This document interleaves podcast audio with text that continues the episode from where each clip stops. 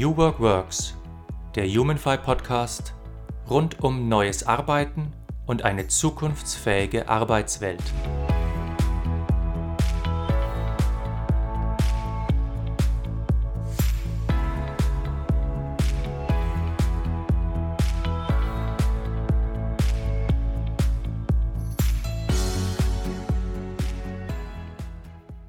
Hallo und herzlich willkommen zu einer neuen Folge von New Work Works, dem Humanfy Podcast. Ich bin Markus Fäth und mein heutiger Gast ist Nina Mühlhens. Nina, herzlich willkommen. Herzlich willkommen, danke. Ich freue mich, dass ich hier sein darf, ähm, lieber Markus, und ähm, ich bin gespannt, ähm, auf was wir heute zu sprechen kommen. Nina, wer bist du und was magst du? Ähm, wer bin ich? Ich bin Nina. Ich bin jemand, die sich den ganzen Tag mit Kommunikation oder auch speziell digitaler Kommunikation beschäftigt und bin bei Digital School Story, über das wir ja heute sprechen, äh, Co-Founderin und Geschäftsführerin. Und ähm, ja, da dreht sich alles um das Thema Bildung und tatsächlich eben auch Storytelling, agile Methoden und Medienkompetenz. Und damit haben wir die Klammer auch wieder meiner Tätigkeit, nämlich digitale Kommunikation. Uh, Digital School Story. Ich weiß, wir haben darüber äh, schon mal äh, gesprochen, äh, aber nochmal noch mal für mich, was macht ihr denn genau? Ihr geht, glaube ich, an Schulen und versucht das Thema Digitalisierung und Schule zu verbinden. Richtig? Ein bisschen schon, ähm, aber auch ein bisschen anders, denn wir haben tatsächlich eine Lücke gefunden, wie in einem Zaun, durch den man durchgucken kann, ähm, um mit unserer Lernmethode ähm, in die Schule reinzugehen. Also sprich, wir gehen in Schulen Klasse 5 bis 13 fächerübergreifend und haben da tatsächlich den Fokus auf den Themen Storytelling, agile Methoden und Medienkompetenz. Und da laufen natürlich ganz viele Soft Skills neben den digitalen Skills, die wir vermitteln mit. Ähm, aber tatsächlich geht es darum, dass an Schulinhalten junge Menschen ähm, Stories erzählen und das hinterher in kreative Bewegtbilder umsetzen, die maximal eins bis anderthalb Minuten lang sind und damit natürlich ganz, ganz viel lernen für die Zukunft, wie sie aufgestellt sind, ähm, ähm, was sie brauchen, wie man Dinge komprimiert, ähm, aber eben das ganz speziell an Schulinhalten. Und ich denke immer, wenn man Schulinhalte so komprimiert darstellen kann, dann lernt man das nachher eben auch über sich selber äh, die wichtigsten Dinge herauszustellen. Man lernt andere Dinge auch in den Fokus zu rücken und lernt eben auch ganz stark seine eigenen Stärken kennen. Heißt es, ihr nehmt Teile des Lehrplans und verwandelt die dann in eure Formate? Genau, also sprich, ähm, der Lehrer führt das Programm ja auch oder das Projekt selber in der Schule durch. Ähm, wir borden den Lehrer quasi am Anfang an und ähm, der, der Startpunkt des Projekts wäre quasi, dass der Lehrer ein kurzes Video von sich selber macht, ähm, eine Minute und da drin sagt, ähm, um welches Thema es sich jetzt handelt, welches Thema behandelt wird mit äh, Digital School Story. Und äh, danach fängt quasi die Gruppenverteilung an, also sprich, wie wird die Klasse aufgeteilt in vier bis sechs Personen, kleine Gruppen, die ähm, wie in agilen kleinen Teams zusammenarbeiten und dann tatsächlich einen Rahmen haben, in dem sie sich bewegen und dann aber selbstwirksam werden können und ganz eigenverantwortlich ihre Themen durchlaufen und das dauert äh, 12 bis 18 Schulstunden, je nachdem, wie viel Zeit tatsächlich eben auch der Lehrer zur Verfügung hat. Der Lehrer macht ein Video, heißt es, der bewirbt sich bei euch Nee, der Lehrer bewirbt quasi damit das Projekt bei so, den Schüler und Schülerinnen. Okay. Denn okay. Ähm, das Wichtigste ist tatsächlich auch, und damit brechen wir quasi so ein Stück weit äh, mit dem Bestehenden, was da ist, dass keine frontal, nicht frontal ein Projekt vorgestellt wird, sondern dass allein schon die Vorstellung ganz anders erfolgt und damit ähm, tatsächlich ähm, die Motivation der Schüler und Schülerinnen auch hervorgekitzelt wird. Denn meistens sagen die ja immer, das können wir viel besser als äh, der Lehrer oder die Lehrerin, die das gerade aufgenommen hat. Und das macht das Ganze eben schon sympathisch, weil damit begibt man sich quasi auf Augenhöhe, in dem auch, wo die Schüler sich befinden ähm, und äh, ja, probiert tatsächlich vielleicht auch Dinge aus, die man selber im Vorfeld so noch nicht gemacht hat. Mhm. Also Stand heute, ich habe gerade ein bisschen auf der Homepage geguckt, ich glaube, ihr seid gerade an 22 Schulen im Bundesgebiet mit eurem Projekt unterwegs ich kann mir äh, vorstellen, dass da die Lehrer jetzt nicht gerade kommen und sagen, juhu, Digital School Story, das sind die Mädchen und Jungs, auf die wir gerade gewartet haben. Äh, wie, wie ist eigentlich die, die Reaktion? Also wie, wie, wie kommt ihr an oder mit was für Vorurteilen oder, oder Widerstand müsst ihr eigentlich rechnen, wenn ihr an die Schulen kommt? Ähm, da würde ich gerade noch mal einhaken, denn ähm, tatsächlich, wir haben 27 Projekte in zwölf Bundesländern im letzten Jahr durchgeführt. Ähm, und man muss dazu sagen, dass wir als Team quasi das komplett ehrenamtlich stemmen. Also wir mhm. ähm, alle, die im Team sind, ähm, arbeiten tatsächlich Vollzeit ähm, und äh, machen das quasi on top. Und äh, damit haben wir sehr, sehr viel bewirkt, denn im letzten Jahr war das eben nicht nur so, dass wir in der Schule waren, sondern auch Berufsschule, Hochschule und Organisationen tatsächlich mit der Lernmethode ausprobiert haben und das in diesem Jahr tatsächlich etablieren. Wir haben allein ähm, von Januar bis jetzt 20 Projekte durchgeführt.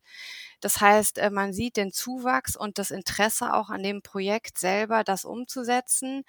Ähm, nach wie vor ist es aber trotzdem schwer. Also wir schalten mhm. ja keine Werbung, sondern wir setzen wirklich auf Reputation und wir setzen auf das Thema, wie ähm, tragen das Lehrer in ihre eigenen Communities mit rein, um dann darüber eben an Schulen zu kommen. Und wir brauchen in der Regel einen interessierten Lehrer oder Lehrerin, die sagt, sie hat Lust, sowas auszuprobieren.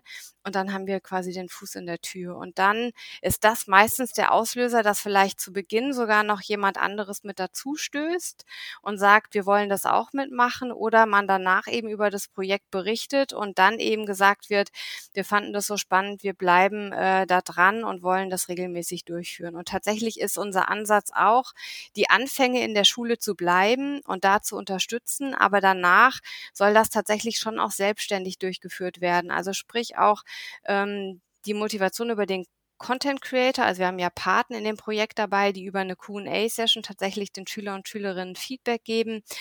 Das kann nachher eben auch in eine andere Form mitgebracht werden, nämlich indem äh, Schüler und Schülerinnen sich selber Botschaften geben und sich darüber eben auch mit motivieren, man quasi auch Wissen in der Schule plötzlich hält, man damit ähm, ja Inhalte weiterträgt, so dass man darüber eben auch lernen kann. Also da ist ja ganz viel denkbar tatsächlich. Ähm, nur man muss eben auch offen sein, neu Neues auszuprobieren. Hm. Das heißt, Und das ist eine Hürde. Ja, äh, ja, das kann ich mir vorstellen. Äh, das heißt, ihr seid so eine Art, ich vergleiche das immer mit, mit, dem, mit, dem, mit dem Musikbusiness. Also ihr macht praktisch an einer Schule, macht ihr einen Gig, ihr seid gut, dann werdet ihr weiterempfohlen und so kriegt ihr ein bisschen so den nächsten Gig. Kann man das so Boah, sagen? Das hast du perfekt beschrieben. Ja. Das merke ich mir, das Bild. ja, weil ähm, ich, ich sage mal so, der Charme dieses Modells ist es, dass man ja wirklich gut sein muss, damit mhm. man weiterempfohlen wird. Äh, der, der, genau. der, der, der Nachteil oder der mögliche Nachteil, den ich jetzt raushöre, ist ja, äh, dass ihr die Arbeit, die ihr reinsteckt, ähm, ja nicht bezahlt bekommt, wenn ich das richtig verstehe. Also wie finanziert ihr euch äh, eigentlich? Ähm, also wir finanzieren uns schon ein Stück weit. Also einmal sind wir äh, natürlich auf der Suche oder das wird so auch eines der großen Modelle eher sein, dass wir lokale Unternehmen haben und die quasi mit Schulen vernetzen. Und das Thema Bildung kann quasi der Brückenbauer sein, nämlich ähm, jung, also Unternehmen brauchen ja Nachwuchskräfte, die kommen und äh, die findet man eben auch schon in der Schule. Und tatsächlich ist es ja auch ein Aspekt, ähm, die Skills, die man eben in Organisationen auch braucht, schon frühzeitig bei jungen Menschen mit auszubilden, um damit tatsächlich auch eine Transformation hinzukriegen in unserem gesamten Bildungs- und Lernsystem. Denn wir sprechen ja auch nachher in Organisationen von ja wirklich lebenslangem Lernen. Das heißt, wir müssen eigentlich die Bausteine dafür schon ganz früh legen und tatsächlich in der Hochschule sie zu legen, weil man damit schneller an potenzielle neue Mitarbeitende kommt, ist eigentlich zu spät. Denn da hat sich schon ganz viel Prägung Bewegung ist stattgefunden über die Schule. Und somit wäre das eigentlich ein guter Ansatz, tatsächlich ein Match hinzupacken zwischen ähm, Organisationen ähm, und Schulen im lokalen Bereich und im regionalen Bereich und dann wollen wir quasi eben oben drüber Förderer haben, mit denen wir langfristig als Partner zusammenarbeiten, die natürlich ein Stück weit mehr Kapital mit reinstecken, aber tatsächlich, wo wir sagen, wir können damit eine Skalierbarkeit des Modells hinkriegen, mhm. wir können damit bundesweit wirken, wir können damit tatsächlich eben auch 15.000 Schulen erreichen, davon sprechen wir von circa 9 Millionen Menschen, das ist ja schon ziemlich viel.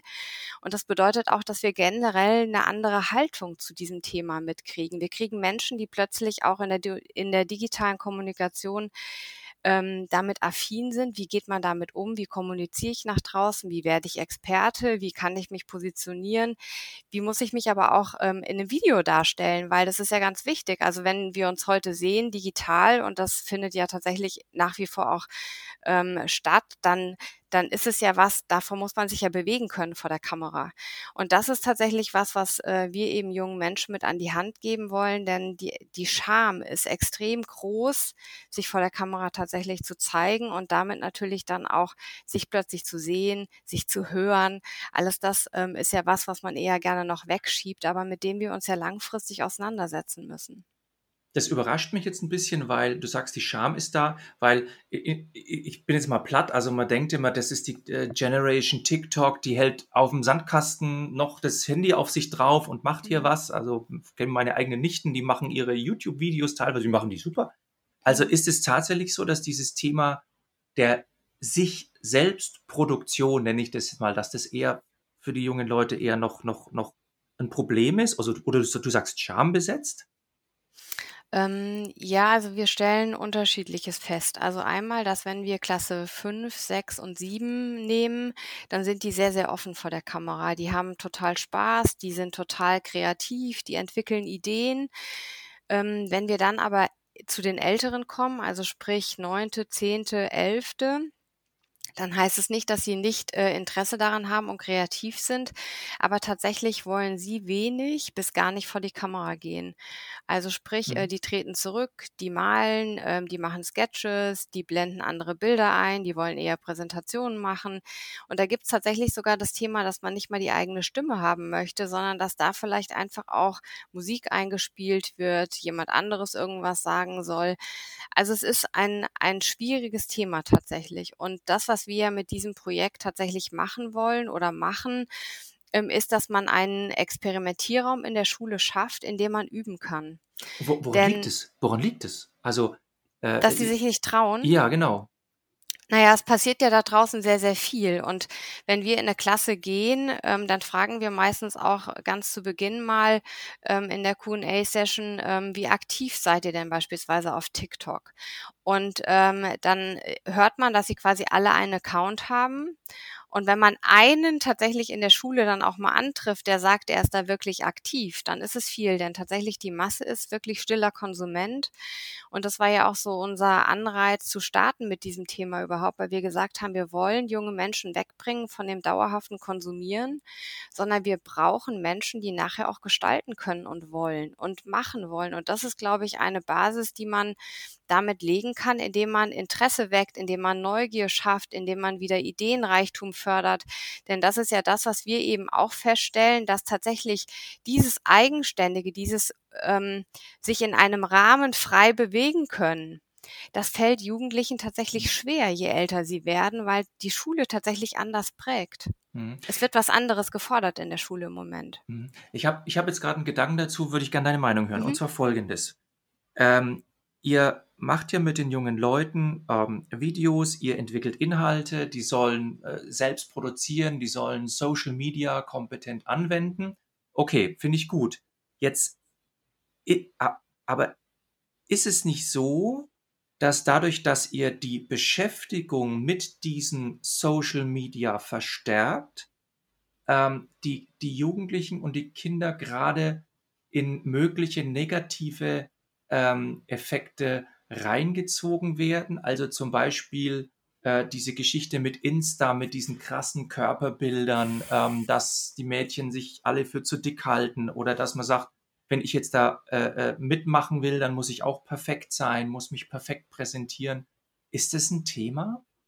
Ähm, also gerade das machen wir ja genau das Gegenteil. Also dadurch, dass wir ja Content Creator oder Paten auch mit dabei haben in dem Projekt, geht es ja darum, tatsächlich aufzuzeigen, wie gehen die damit um, wie geht man auch mit Mobbing um, wie geht man mit Hass im Netz um, wie fängt man an, damit zu interagieren, ähm, wie dicht geht das an sie selber ran. Und ganz wichtig ist eben auch tatsächlich authentisch zu sein. Also das sind schon viele Punkte, über die wir da tatsächlich sprechen. Die kann man natürlich nicht total intensivieren, sondern es geht darum, auch ähm, wie arbeiten Sie nachher oder wie haben Sie Ihr Video umgesetzt. Also wir arbeiten sehr, sehr stark inhaltlich auch mit den Schüler und Schülerinnen da. Ähm, aber es geht zumindest darum, sie aufzurütteln. Denn letztlich ähm, die Realität findet ja statt. Es ist ja nicht, dass wir was Neues mit äh, da reinholen, sondern wir holen plötzlich ein Medium wie Social Media ähm, in eine Schule rein, um sich damit aktiver zu beschäftigen und auseinanderzusetzen. Denn tatsächlich findet die Auseinandersetzung, ist ja gelogen, dass sie nicht stattfindet, sondern sie wird ausgeblendet für diesen Bereich und tatsächlich verlagert einfach in den Nachmittag und so fängt man aber an, tatsächlich im Team sich auch darüber auszutauschen. Mhm. Man stellt fest, würde ich ähm, so ein Video da auch gucken wollen. Und tatsächlich lernt man dann eben auch, ähm, wenn ich das Feedback kriege, Schüler und Schülerinnen wollen nur ein Video haben von einer Minute, und nicht länger, dann ist es ja erstmal eine Ansage. Dann kann ich zwar dagegen gehen auch und sagen, ja, wir wollen aber Inhalt mehr vermitteln, aber was hilft's mir denn, wenn ich mehr Inhalt vermittel und tatsächlich ich einfach nur eine Berieselung erreiche, nämlich dass ich quasi die erste Minute aufmerksam bin und danach mhm. quasi nichts mehr richtig aufnehme. Also mhm. wäre doch der Vorteil eher, ich mache halt kurze Häppchen, verpack die Inhalte so, dass sie spannend genommen werden und weg damit Interesse, dass der Schüler oder die Schülerin vielleicht danach sagt, ich finde das Thema Thema echt, es hat mich so neugierig gemacht, ich gucke mir das noch ein Stück weit stärker an oder gehe noch mal tiefer damit rein. Und damit fängt doch eine Auseinandersetzung mit Themen an, womit wir auch nachher in Sachen Berufsorientierung reingehen können und sagen können, ich stelle vielleicht plötzlich über meine Stärken auch fest, die ich in diesem Team habe. Weil häufig ändern sich auch noch mal die Stärken, die man da festgelegt hat. Also man sagt, der eine schneidet, der andere macht das und stellt dann plötzlich fest, so, boah, ich kann eigentlich das andere doch viel besser. Und dann drehen sich tatsächlich Aufgaben im Team auch nochmal total und verändern sich. Und durch diese agilen Methoden, die wir eingebaut haben, wie ähm, zum Beispiel das Daily Stand-up, mit Kanban-Board arbeiten, Retrospektiven, fangen sie tatsächlich an, ganz anders miteinander in Austausch zu gehen. Sie feedbacken sich ganz anders und damit üben sie quasi auch weiter, weil das mhm. Projekt hört nicht nach der einen Retro auf, sondern sie haben quasi mehrere Retros drin, um tatsächlich daran daran weiterzuarbeiten und daran gemeinsam zu wachsen, aber auch eben ein Stück weit persönlich zu wachsen. Das heißt, wenn ich es richtig verstehe, es geht jetzt nicht um eine äh, inhaltliche Revolution, weil ihr nehmt ja die Bildungsinhalte, die in der Schule da sind, sondern es geht eher um eine Kommunikationsrevolution, weil ihr sagt, äh, der, auch der, der beste Inhalt muss so transportiert werden, dass ich als Zielgruppe mich damit beschäftigen will. Also zum Beispiel lieber ein Minuten Video, was dann das vermittelt, was ankommt, als jetzt ein 15 Minuten Video, wo ich sage, mhm. äh, nach zwei Minuten ist Ende Gelände mit der Konzentration. Genau, es geht eigentlich darum, wirklich die Skills äh, mit ähm, über diese Methode zu lernen, die man nachher eben auch braucht oder die jetzt in der Zukunft wichtig sind. Also dazu gehört ja auch, wie wirst du empathisch? Ja, wie gibt man Feedback? Wie arbeitet man überhaupt in Teams zusammen? Ähm, das sind ja lauter Herausforderungen, denen man sich stellen muss, denn in der Arbeitswelt ist, findet das ja statt.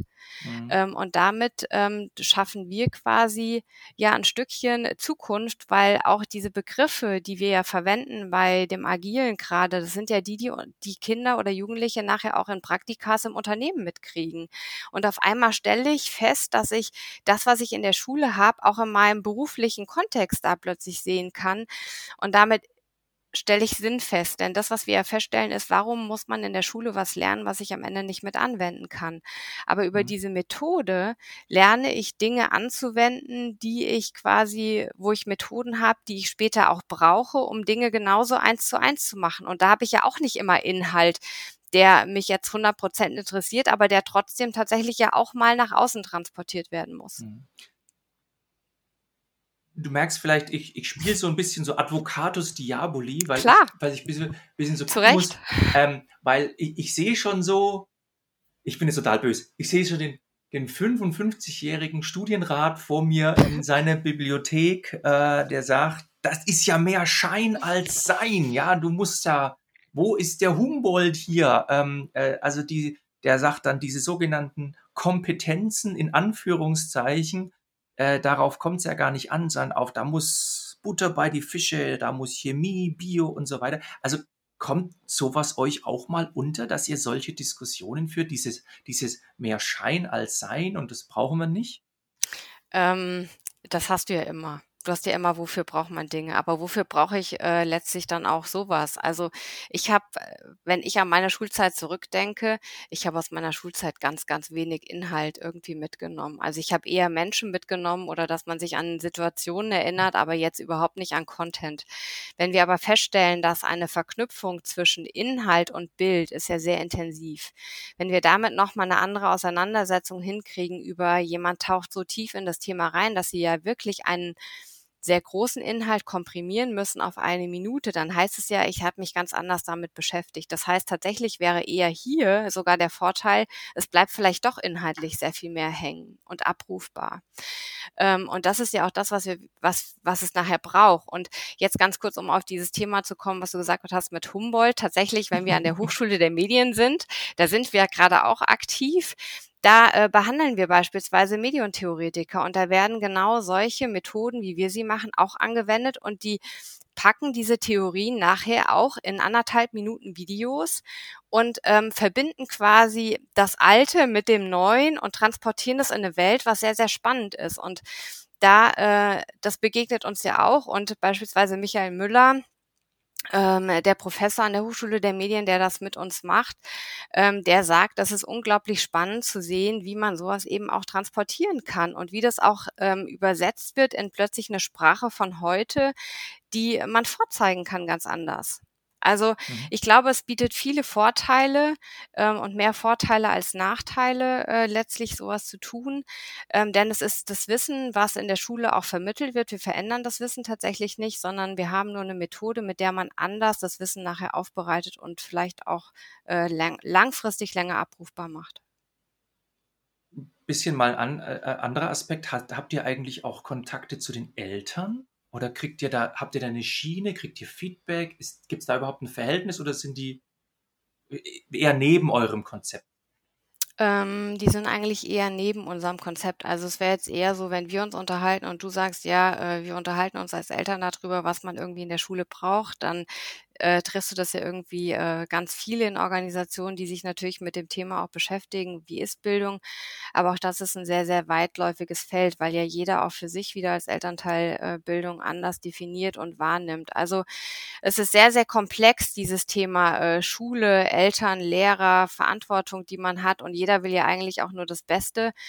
Ähm, tatsächlich glaube ich nur, dass es wichtig ist, einfach Skills mit reinzubringen in die Schule, die man in Zukunft eben auch braucht fürs Leben. Also mhm. die nicht nur fürs Arbeitsleben wichtig sind, die, sondern auch für das für die persönliche Entwicklung äh, tatsächlich ein ein wichtiger Bestandteil sind.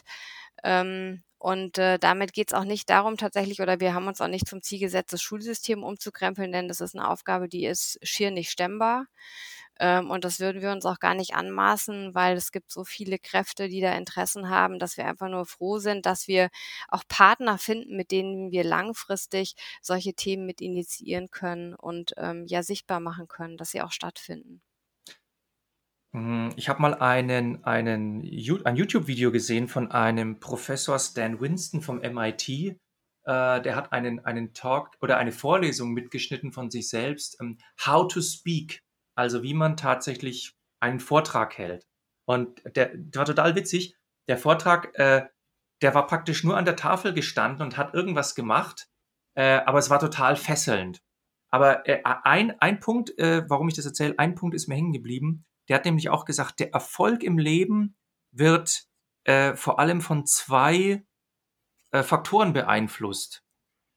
Äh, wie du sprechen kannst über die Dinge und wie du schreiben kannst über die Dinge. Also Kommunikation, dass du, wenn du der, wenn du der, der, der tollste Brain bist im Leben, wenn du nicht, wenn du nicht sprechen kannst darüber und wenn du nicht schreiben kannst darüber, äh, so dass es ankommt bei anderen Menschen, dann wirst du es in Zukunft schwer haben. Äh, also nicht, weil du jetzt super krass keinen Erfolg haben wirst im Sinne von Geld, Ruhm, Fame und so weiter, sondern weil du mit deinen Arbeitsprojekten zum Beispiel auch nicht weiterkommst. Mhm. Also ich sehe hier ein bisschen die Parallele, also für dich so als Feedback zwischen dem MIT und dem, was ihr so Finde ich ja toll, danke. Das ist, das ist, super, ja. Also kann ich dir auch mal schicken, den Link, der ist sehr, sehr, sehr interessanter Vortrag. Ähm, ähm, Markus, aber das ist ja. tatsächlich ein ganz spannender Aspekt, den du da ähm, aufgegriffen hast, denn ähm, nimm mal das Beispiel ähm, IT heute ne, oder Programmierer. Also wir haben ja häufig das Thema, dass man gerade da sagt, es gibt so ein Verständigungsproblem. Also, dass man das nicht irgendwie unbedingt versteht, was da alles gemacht wird. Warum haben wir, ähm, es sind viele Dinge ja angstgetrieben. Nennen die Angst vor KI, wie wirkt sich das aus?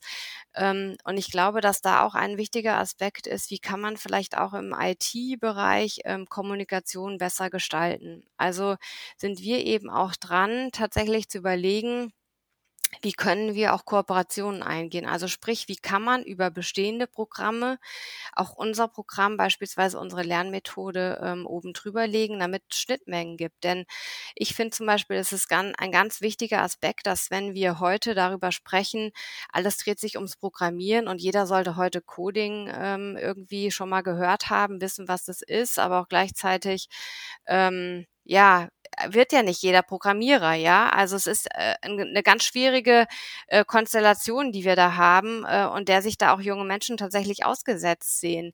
Ähm, doch Gleichzeitig glaube ich auch, dass es wichtig ist, dass eben Interesse da ist und geweckt wird und man aber auch darüber sprechen kann. Also sagen wir mal, jemand, der geht jetzt hin, ähm, die programmieren was, aber mit was, mit welchem Ziel? Dann wäre das ja ganz spannend, tatsächlich dann unsere Methode oben drüber zu legen und zu sagen, boah, jetzt haben die was programmiert und welche Story wollen sie da reinpacken? Und danach das Ganze nochmal im Bewegtbild zu transportieren, dann habe ich ja ganz viel, weil damit lerne ich tatsächlich auch das, was man über ähm, eine Programmierung in der Sprache äh, so wirksam werden lässt, kann ich danach in eine richtige Geschichte packen und schaffe damit tatsächlich auch das Thema Aufklärung voran. Ja. Und ich glaube, damit wird doch viel eher so ein Schuh draus, wie können wir heute verschiedene Komponenten zusammenpacken, um nachher das Bestmögliche mit zu bewirken. Darum geht es um Aufklärung, es geht darum, wie sprechen wir miteinander, es geht darum, wie arbeiten wir miteinander, wie vernetzen wir uns stärker zusammen. Ähm, also das sind ja alles ganz viele Aspekte. Und äh, ich glaube, dass dass es eben auch nicht das Allheilmittel gibt durch eine Geschichte, die man macht, sondern dass es viele, viele kleine Puzzlesteine sind, die heute zusammenkommen müssen, damit wir ein gutes Morgen schaffen und einfach gute Voraussetzungen schaffen, um auch Themen stärker nach vorne zu treiben und dass eben auch über nachher passende Geschichten äh, Menschen ähm, ja zuhören mhm. und nicht äh, und sich nicht nur eben berieseln lassen tatsächlich. Also wenn ich mal diesen Ansatz vom MIT und euer Projekt so übereinander lege, was für mich bei rauskommt, ist, ähm, der entscheidende Erfolgsfaktor ist ja auch Empathie. Das heißt, die Fähigkeit und die Bereitschaft, mich in die Leute reinzuversetzen, an die ich die Botschaft richte. So. Meine These ist, dass diese Bereitschaft und dass diese Fähigkeit gesellschaftlich abnimmt und nicht mhm. zunimmt. Äh, Im Sinne von, ja, wieder Corona-Diskussion, wir schreien uns nur noch gegenseitig an oder hier, ähm, letztens habe ich in der Zeitung gelesen, die, da, was, das war eine Überschrift, ähm, die, die, die gegen alles Protestierer. Also da haben sie ein Bild gebracht, der Habeck hat irgendwie gesprochen mhm. zum Ukraine-Krieg und dann war so eine Crowd, so, so eine Menge und die haben Schilder hochgehalten und zwar nicht gegen ein Thema, sondern in einer Menge waren gegen 15 Themen, Mann, weil die Leute einfach gegen, im Moment, jeder ist gegen irgendwas. So. Meine Frage an dich, äh, liege ich mit meiner These richtig oder falsch, dass die Fähigkeit und der Wille zur Empathie in der Gesellschaft dann auch runterkaskadiert, vielleicht in den Familien und runterkaskadiert in der Schule abnimmt?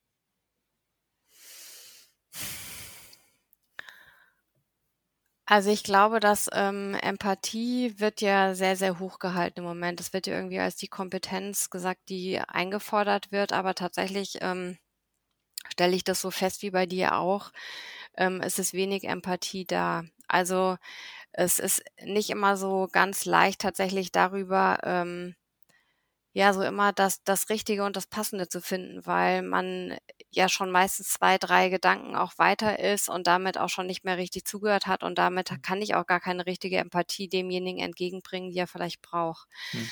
Ähm, und damit müssen wir einfach auch wieder ein bisschen mehr zu dem Ursprung zurückkommen, ähm, zuzuhören. Also das wirklich auch zu lernen. Ähm, und ich glaube, das ist ein ganz wichtiger Aspekt tatsächlich, der in Teams stattfindet. Ähm, dass klar, dass äh, gerade diese ähm, Teams, die nachher am, das Beste rauskriegen wollen für was, ähm, darauf angewiesen sind, zuzuhören, was ein Teammitglied sagt und welche Schwierigkeiten es gerade hat. Äh, und das ist vielleicht was, wodurch wir eben genau dieses Thema Empathie wieder mit schärfen können, indem wir eben auch sagen können, okay, da ist ein Fail, wie kann ich vielleicht dazu beitragen, dass wir das eine Lösung finden gemeinsam? Und damit beginnt es im Kleinen. Das mhm. geht aber äh, bei vielen ganz, bei vielen anderen Dingen ist es genauso. Aber ich muss es anfangen zu trainieren. Und ich glaube, dass im Moment sehr viel natürlich brach liegt ähm, weil uns ganz viele andere Dinge umtreiben, wir viele Sorgen haben, wir viele Nöte haben, weil wir nicht wissen, wie was wird. Ähm, und umso wichtiger ist es tatsächlich, vielleicht auch mal einen Gang runterzuschalten, nicht immer nur auf Senden zu gehen, sondern eben auch mal zu lernen, ähm, was will mir mein Gegenüber eigentlich wirklich mitteilen. Ja, das äh, erwähne ich auch manchmal so in, in Coachings oder in Vorträgen. Da frage ich die, da frage ich die Zuhörer dann, ähm, testet euch mal selbst, wenn ihr, wenn ihr euch mit jemandem unterhaltet, wann habt ihr das letzte Mal wirklich zugehört und wann habt ihr eigentlich nur darauf gewartet, wieder selbst etwas zu sagen? Das ist nämlich der Unterschied. Und dann fühlen sich manche Leute doch etwas ertappt. Ähm, aber wie du sagst, es geht ja nicht immer nur um Senden, ne, sondern es geht ja um, um den Dialog, um Senden mhm. und Empfangen. Genau. Genau, aber die Häufigkeit liegt eher auf dem Senden. Das ist das, was ich auch wahrnehme tatsächlich. Ähm, und es ist aber eine Sache des Trainings und was man auch üben kann, ne? Also, äh, das heißt, äh, man kann das auch jederzeit neu lernen, wenn das mal irgendwie man das Gefühl hat, vielleicht ist es, äh, im Moment nicht so stark. Ähm, aber ich muss die Bereitschaft haben und das Interesse tatsächlich am Menschen. Also, das ist, äh, für mich das A und O. Ich muss Interesse an anderen haben und ich muss Interesse haben an dem gemeinsamen äh, Dinge auch mitzuentwickeln und nicht eben immer nur zu schauen, ähm, welchen Vorteil kann ich daraus ziehen und wie kann ich mich in Vordergrund ähm, positionieren, sondern das große Ganze tatsächlich eher sehen. Und dann fängt man auch an zuzuhören, dann fängt man an, ähm, anders, andere Antennen vielleicht zu kriegen, sensibler in bestimmten Situationen zu werden. Ähm, und ich glaube, dass, äh, dass auch das Projekt tatsächlich über diese, ähm, über diese kleinen Teams, wie die arbeiten, ein, ein Beispiel ist, um sowas wieder ein Stück weit ja sensibler zu machen. Mhm. Antennen zu kriegen.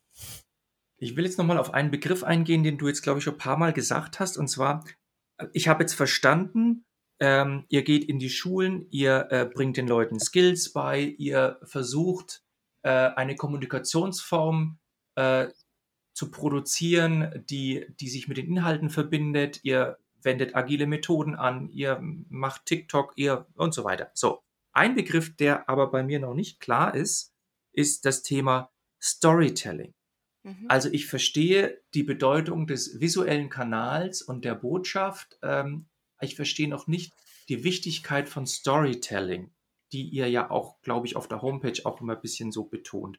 Kannst du dazu noch mal was sagen? Hm, na ohne Stories hört dir ja keiner zu.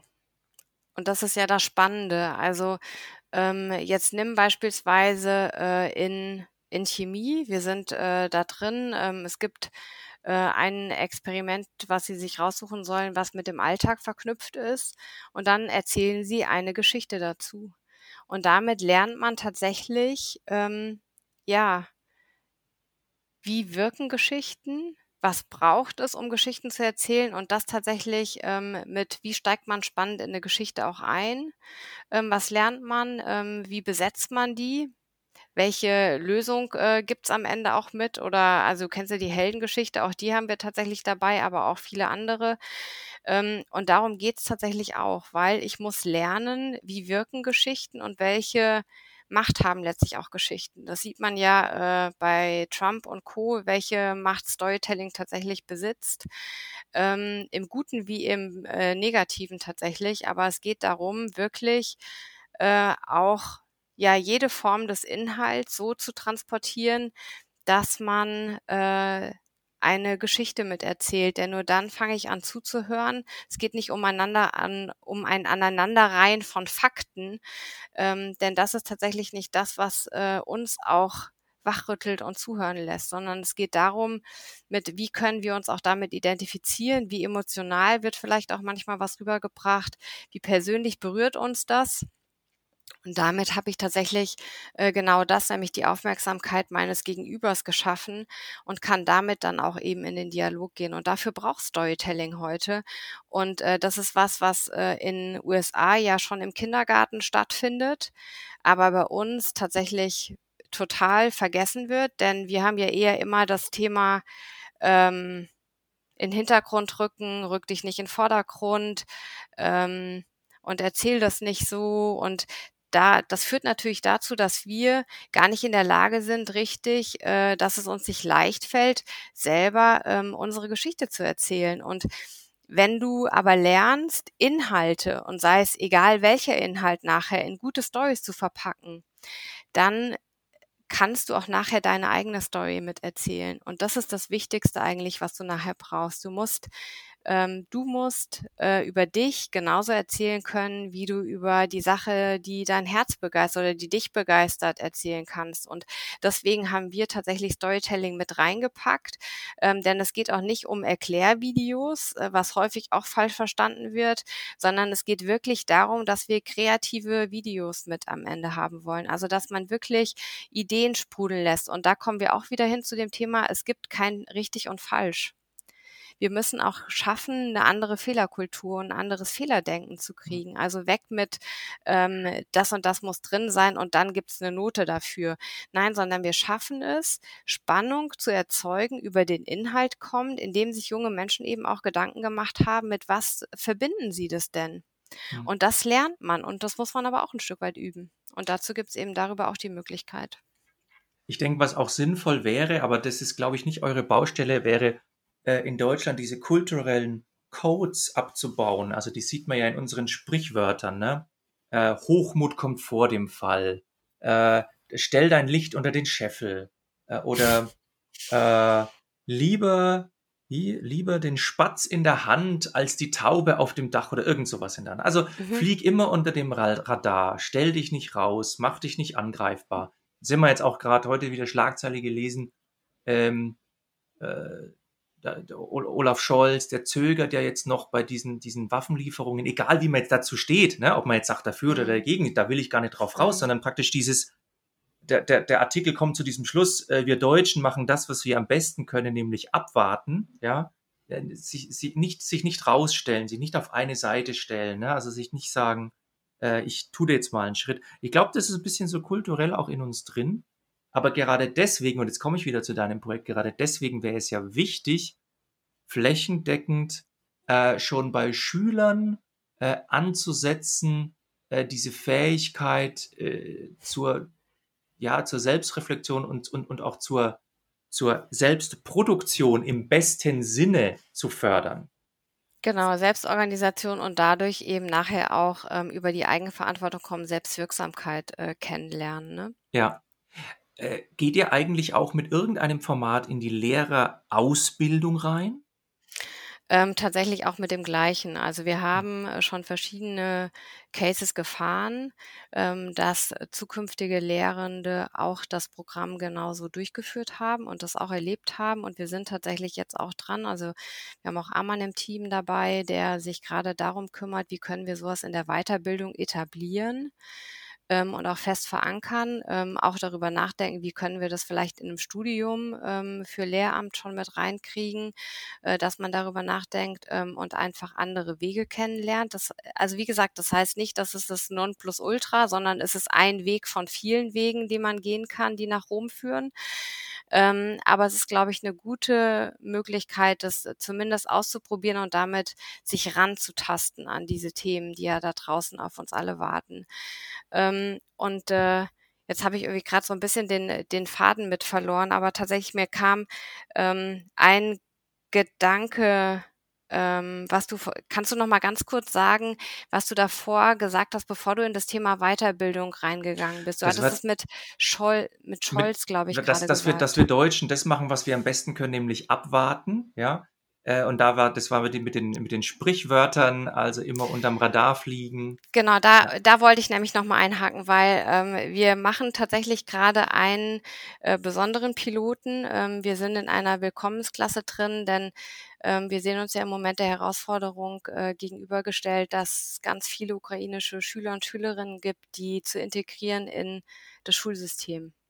Und das funktioniert ja so so lala, würde ich sagen. An der mhm. einen oder anderen Stelle vielleicht besser, aber an der anderen Stelle auch schlechter.